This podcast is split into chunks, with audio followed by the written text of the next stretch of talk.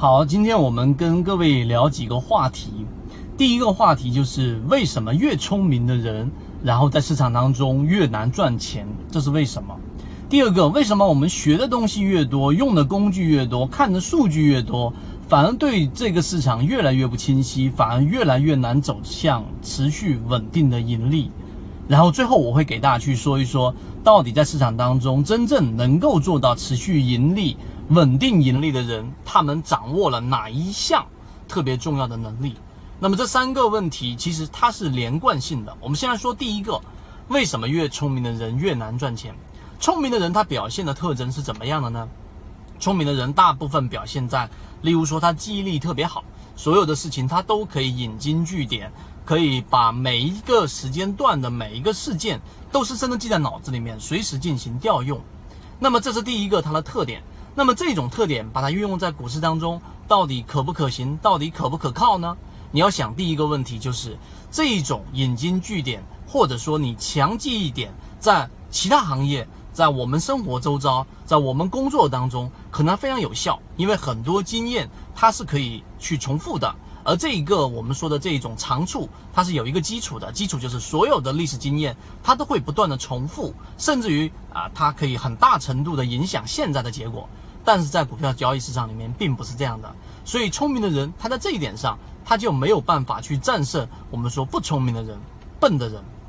第二个，那聪明的人他很有逻辑，他可以把所有的事情推演倒推，他知道逻辑在每一件事情发生当中是产生了巨大的影响的。例如说 A 厂，然后它产生了高业绩，所以它推导出一系列的原因，它所相关的行业，它就一定会有比较好的业绩表现，在未来一到三年，它可能就会有增长，所以必然在短期内，它一定会有这一只股价上的一种表现。所以这个逻辑推演，在其他行业，在工作，在生活，它可能非常有效，但是在 A 股市场里面，它的逻辑性并不那么严密，或者说你会发现，现在涨得最好的股票。反而不是我们所说业绩好的，反而是那些业绩不怎么好的股票，它反而涨得最好。为什么？这就是我们说为什么聪明的人反而没有办法做好股票，因为 A 股市场完全不吃这一套。那最根本的原因是什么呢？是因为 A 股市场是由可能上亿的人，然后呢不断的进行交易，这是所有人的合力的一个最终表现。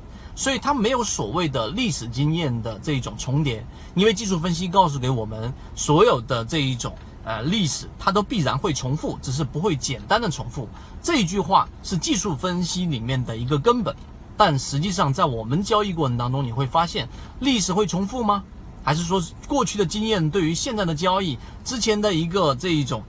某一个个股形态，对于现在来说一定有帮助吗？这是不必然的，它的逻辑性也没有我们在原来行业里面的逻辑性那么严密。所以第一点，我们知道为什么聪明的人反而没有办法在市场里面持续稳定的赚钱和盈利，这个才是我们所说的根本。因为市场它本身不讲任何的逻辑，它到最后一点我会提到为什么哪一些人他能够持续赚钱，他反而是不怎么讲求逻辑的，他反而不是那么有强记忆力的人，他却能够赚钱。第二个话题就是在股票交易市场里面，你会发现现在就像是一个数据爆炸的一个时时代，在这个时代当中，有太多的数据了，你可以获取几乎你想获取的所有数据，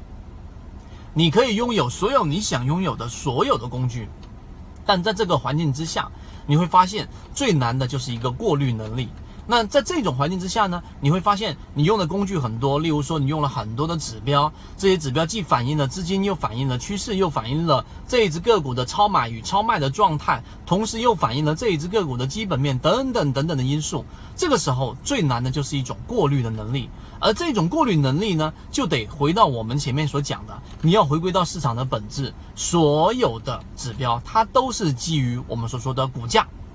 成交量。这两个重要的因素之上，量价时空、时间和空间，所以这四个关键点才是我们所说的，在这一个股价上涨、股价盘整、股价下跌的过程当中最至关重要的因素。所以你看了再多的指标和再多的数据，如果你没有在本质上有一个理解，你没有办法理解量价时空在不同的级别的拆分的时候，实际上你就相当于拿再强的武器也没有任何的帮助。这是我们讲的第二个话题，最后一个话题，那么，真正在股市里面，我见到过的很多例子，和我本身的经历，和我们圈子里面很多很厉害的法拉利用户里面的整个操作，归根结底，他们拥有的一种是别人没有拥有的思维，是什么？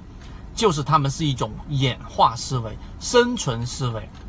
什么意思？就是刚才前面我们所讲的，聪明的人，他往往是基于经验的，他往往是基于他的记忆力的，他往往是基于逻辑推演的。但是在股票交易市场里面不是这样的，它整个市场环境和生存的方式不一样，它需要你掌握的能力是刚才我们说的演化思维，就是你在交易的过程当中不断不断的去适应整个市场。你的这个方法可能在十年前、在三年前、在五年前有效，但在今年它就不一定有效了。这个是市场的规则在不断的改变，所以这种情况之下，你必须要有一种演化思维，而不是按照原来的方法在。之前运用很有效，在现在运用也一定有效，这是第一个我们要说的演化思维。第二个就是生存思维。什么叫生存思维呢？在市场当中，只要能够生存下来的人，他必然存在着他生存的某一个特质，而这个特质你要挖掘出来。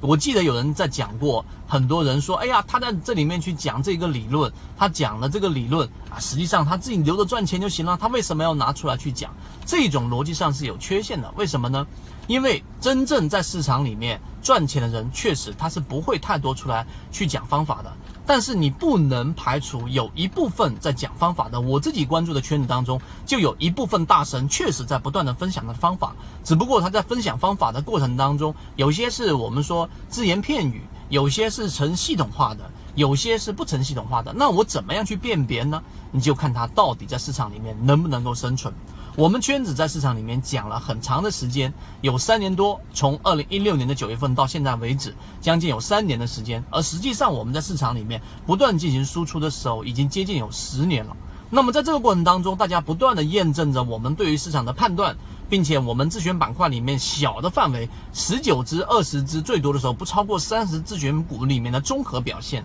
和我们近期密切关注的这十九只里面的集中关注的一些个股的综合表现。这些表现成功率大家都看得到，都是相对整个市场来说是比较高的。那么它必然就存在着我们前面所说的生存原则里面的这一种方法。那这个方法透析下来，最后是什么？那把刚才我讲的三个点串联起来，最终就是回到量价时空。我们最近在讲的，你就要去掌握一种能力，对于股票市场里面的上涨分类、下跌分类。盘整分类，你要有一个非常明确的分类，这是第一个。第二个，你要了解市场里面的股价上涨、下跌、盘整里面的一种动力学，在上涨的过程当中，它是不是每一次的上涨的级别当中进行划分，它的上涨到底动力是越来越强还是越来越弱？如果上涨越来越弱，这个动力，而股价还在往上涨，这个时候就是顶背离、顶背驰。在下跌过程当中，越往下跌，股价还在不断的往下跌，甚至股价在加速，但是它的动能却在不断不断的下跌，动能减弱，那么这个就是底背离。如果在盘整过程当中，这一波的盘整相比于后面这一波的盘整，它这个盘整后面这一波盘整所花的时间和它所需要的这一种资金的这种能量。是越来越少的，但是呢，它股价却涨得越来越快。那么这种就是一种很优良的上涨动力。所以这些拆分你都明白之后，最后回归到我在给大家去讲的市场当中，到底哪一套理论值得我们去深入研究？到底哪一套方法值得我们去把它运用在我们所有的数据、工具、交易模型之之之上呢？我告诉给大家。我们现在在讲的第一套，其中就是我们所说的缠论，因为缠论它初期来讲是比较复杂。我们在做这个缠论专栏，其实就是把它复杂的东西给先给它简单化，让你能够实际运用。你就会发现，我们在讲的缠论里面所运用到的就是我们说，第一就是 K 线，所有人都在看 K 线；第二，我们在看均线，五日线跟十日线里面的整个啊缠论里面的动能判断。它实际上也就是我们所说的这个，大家所有人都在看的均线。你的软件和我的软件没有任何的差异。第三个，我们在看的是 MACD，MACD 实际上所有人的所有软件的所有指标里面的 MACD 也是完全一致的。如果你用的指标和我用的指标，你看的工具和我看的工具都是完全一模一样的，那么剩下的差异就是我们对于这一个市场里面上涨的理解，对于每一只股票上涨、下跌、盘整里面的解构，这个就是缠论的核心。用这种模型，用这一套方法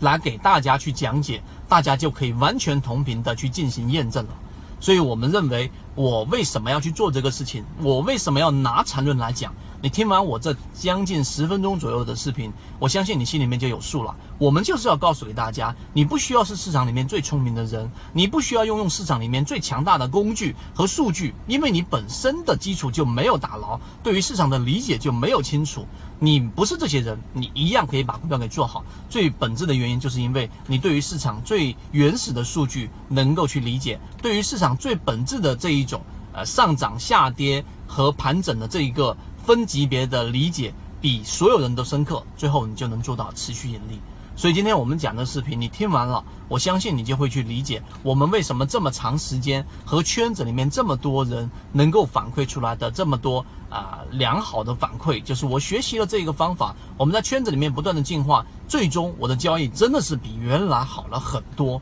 这个是我们在圈子里面给大家做到的事情，也是我们认为最有价值，并且是我们持续做下去的一个最根本的动力。所以最后，我希望大家能够去理解我们圈子为什么要去讲缠论，以及缠论里面我做了啊，我认为至少是在国内啊，甚至于说全球最简单易懂的第一季的缠论的一个内容。希望你能从中能够找到属于你自己的启发，结合自己的模式，能做到持续盈利。